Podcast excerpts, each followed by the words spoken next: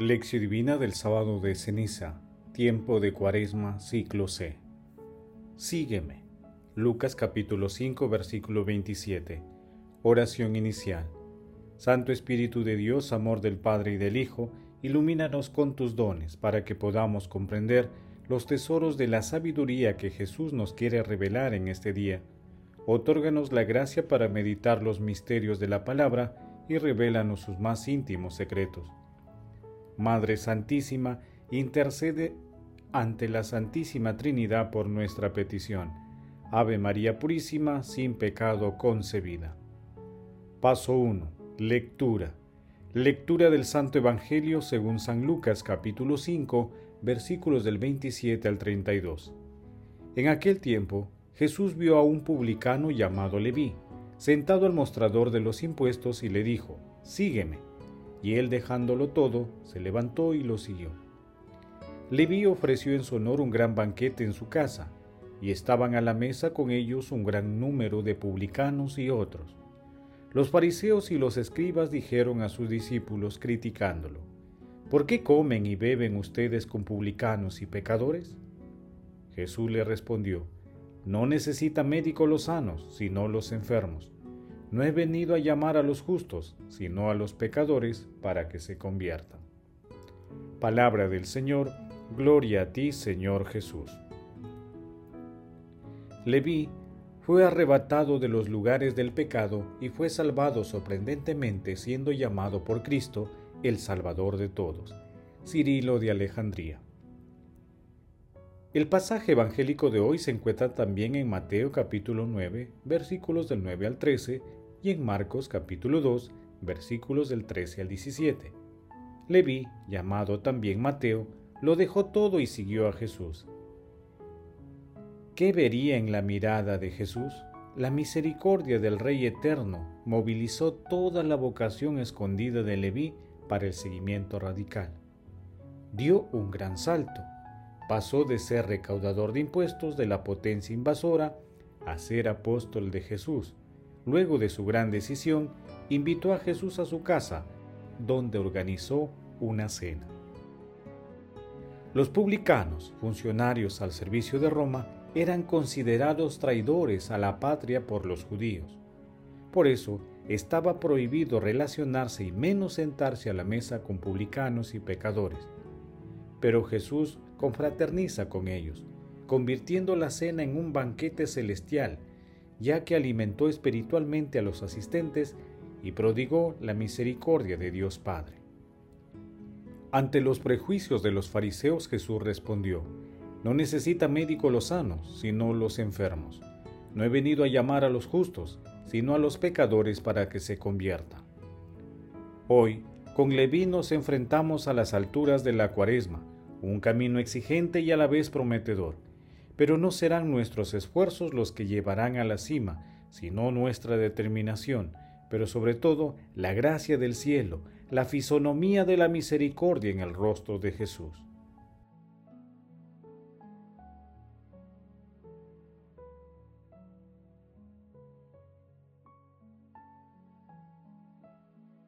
Paso 2. Meditación.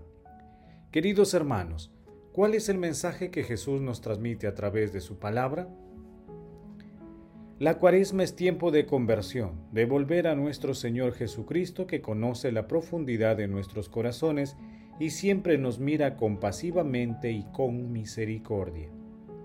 Él sabe cuándo cada uno de nosotros está preparado para responder con decisión y de manera plena a su llamado. Él conoce el momento en el que seremos más dóciles a su llamado. Al igual que Leví, muchas veces nosotros nos parapetramos en la lógica paralizante que inicialmente motivaba a Leví, que es la del beneficio económico por encima de la fraternidad. Pero la mirada de Jesús es fulminante. Leví lo sigue inmediatamente. Jesús lo libera de la esclavitud del dinero y lo transporta a la libertad del seguimiento. La vocación para seguir a Jesús es una forma divina de sanación del alma y el que es llamado es perdonado porque se acerca y se une al mar de la misericordia infinita de Dios. Meditando la lectura de hoy, intentemos responder, ¿Cómo respondemos al llamado de Jesús para seguirle? ¿Actuamos con prejuicio frente a los hermanos discriminándolos? Que las respuestas a estas preguntas nos ayuden a desear la libertad del seguimiento a nuestro Señor Jesucristo y a estar dispuestos a recorrer los caminos de nuestro Salvador. Jesús, María y José nos ama. Paso 3. Oración. Amado Jesús, renueva nuestros corazones en esta cuaresma. Perdona nuestros prejuicios y haz que siempre detestemos el pecado, pero no al pecador. Concédenos la gracia de conocerte más, de amarte más, de responder plenamente a tu llamado y de seguirte siempre confiando en tu misericordia y providencia. Espíritu Santo, concédenos los dones y los recursos para ayudar a nuestros hermanos a acercarse al océano infinito de la misericordia de Dios, en especial aquellos que están alejados de Jesús. Amado Jesús, misericordia pura, concede a las almas del purgatorio la gloria de tu reino y protege a las personas moribundas en el tránsito hacia la vida eterna. Madre Santísima, Madre de la Divina Gracia, intercede ante la Santísima Trinidad por nuestras peticiones. Amén. Paso 4. Contemplación y acción. Hermanos, contemplemos a Dios con un escrito de Jean-Claude Sagné el descubrimiento de la misericordia de Dios aparece siempre en primer lugar en la revelación del Evangelio.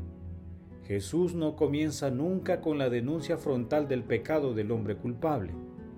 Acoge más bien al pecador en la mansedumbre y en la humildad de su corazón, para descargarle del peso que oprime.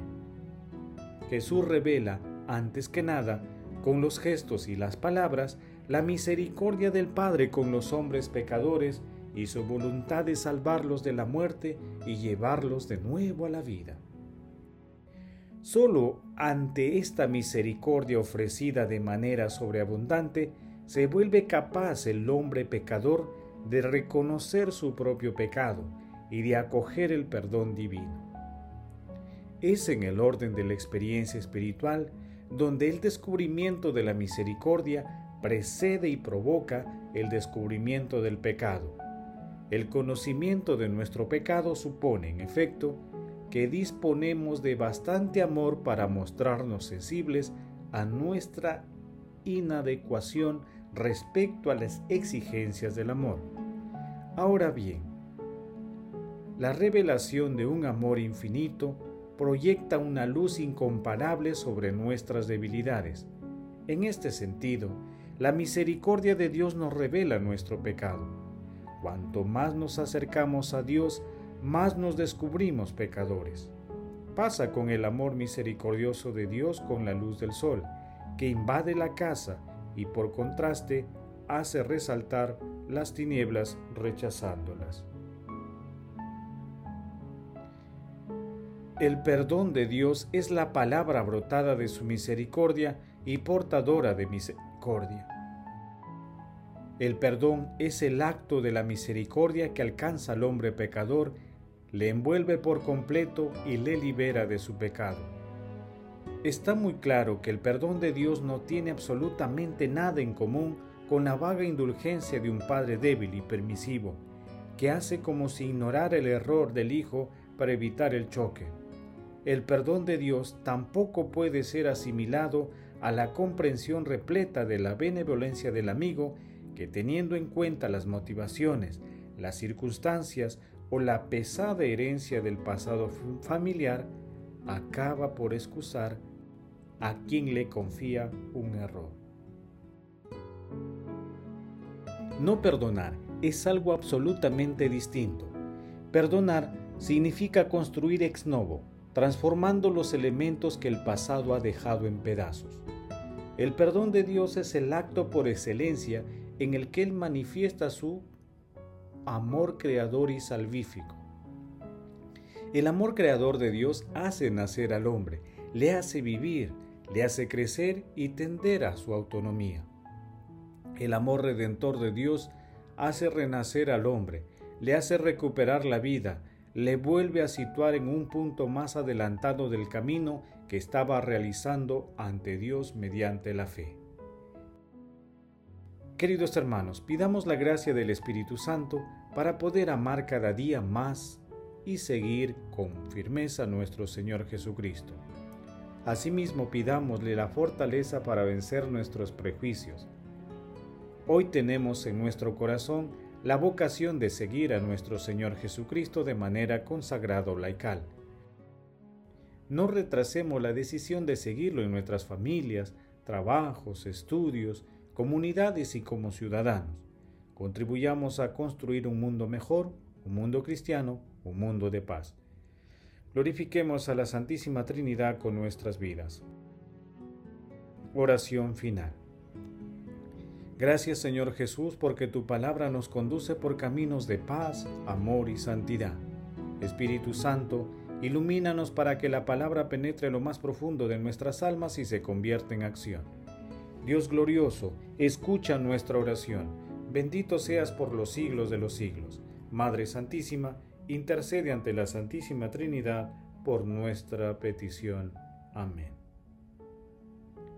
El Señor esté con ustedes y con tu espíritu. La bendición de Dios Todopoderoso, Padre, Hijo y Espíritu Santo descienda sobre ustedes y los acompañe siempre. Amén. Bendigamos al Señor, demos gracias a Dios.